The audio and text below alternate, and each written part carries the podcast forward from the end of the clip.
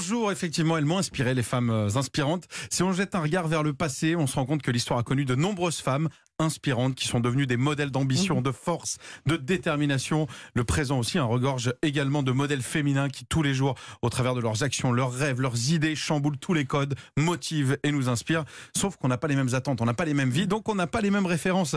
Si on m'a demandé par exemple à 10 ans quelles sont les femmes qui vous inspirent le Ah, plus, j'aurais évidemment répondu non. J'aurais répondu à 10 ans Dorothée, je crois. Ah, Euh, aussi, ouais. et ma maman, évidemment, à Oh. 10 ans. À 20 ans, j'étais plus euh, Madonna. Il y avait Ah, un côté c'est bizarre, euh, ouais, adolescence très inspiré.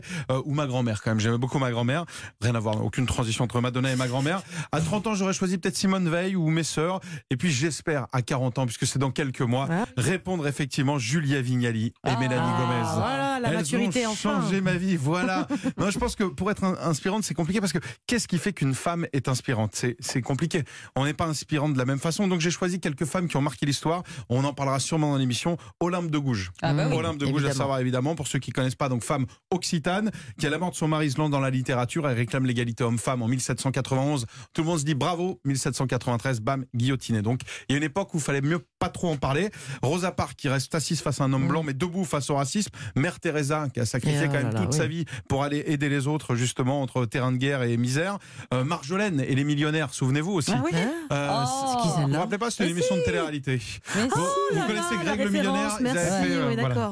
Ah non, non, ouais, bah, peut-être pas dans le casting. Non, pour tout ça, pour vous dire que c'est impossible de choisir. Mais qu'est-ce qui fait? Alors, j'attends vraiment cette émission avec impatience, parce que qu'est-ce qui fait qu'une femme est inspirante? Est-ce que c'est l'intelligence, l'ambition, le courage, l'altruisme, l'indulgence? Moi, j'ai choisi l'humour, et du coup, la personne qui m'inspire le plus au quotidien, c'est quand même ma chérie, qui déjà me supporte, mais la personne qui me fait le plus rire, et c'est ça. Donc, prenez dans vos personnes au quotidien. Ma chérie m'a fait rire, elle est psychanalyste, je suis humoriste, et sa meilleure vanne de ces 30 dernières années, elle m'a dit, mais toi et moi, finalement, psychanalyste, humoriste, on est un peu au marais Freud. Beau, Voilà ça. la personne qui m'inspire. Eh bien, merci beaucoup, Clément. C'est Vous nous inspirez-vous? Ah oui, merci Clément.